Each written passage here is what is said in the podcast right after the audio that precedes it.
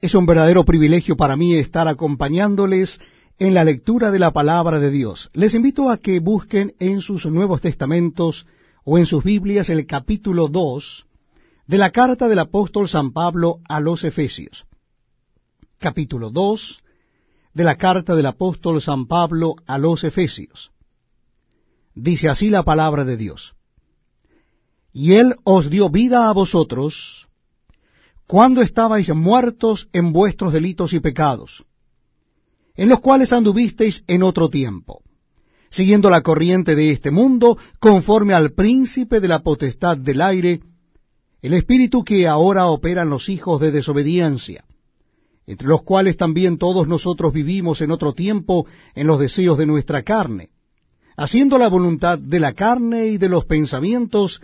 y éramos eh, por naturaleza hijos de ira, lo mismo que los demás. Pero Dios,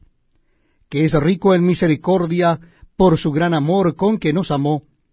aun estando nosotros muertos en pecados, nos dio vida juntamente con Cristo. Por gracia sois salvos. Y juntamente con Él nos resucitó,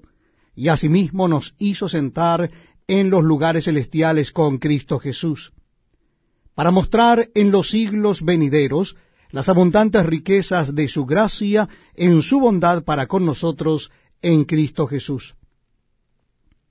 Porque por gracia sois salvos por medio de la fe.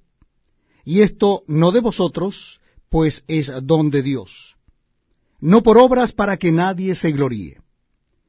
Porque somos hechura suya, creados en Cristo Jesús para buenas obras, las cuales Dios preparó de antemano para que anduviésemos en ellas por tanto, acordaos de que en otro tiempo vosotros, los gentiles en cuanto a la carne, erais llamados incircuncisos por la llamada circuncisión hecha con mano en la carne. En aquel tiempo estabais sin Cristo, alejados de la ciudadanía de Israel y ajenos a los pactos de la promesa, sin esperanza y sin Dios en el mundo. Pero ahora en Cristo Jesús, vosotros que en otro tiempo estabais lejos, habéis sido hechos cercanos por la sangre de Cristo,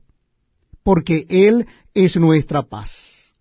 que de ambos pueblos hizo uno, derribando la pared intermedia de separación, aboliendo en su carne las enemistades, la ley de los mandamientos expresados en ordenanzas, para crear en sí mismo de los dos un solo y nuevo hombre, haciendo la paz, y mediante la cruz reconciliar con Dios a ambos en un solo cuerpo, matando en ella las enemistades. Y vino y anunció las buenas nuevas de paz a vosotros que estabais lejos y a los que estaban cerca, porque por medio de él los unos y los otros tenemos entrada por un mismo espíritu al Padre.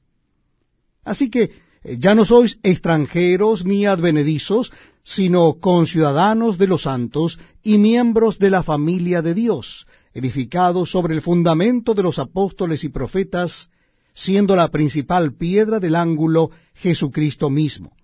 en quien todo el edificio, bien coordinado, va creciendo para ser un templo santo en el Señor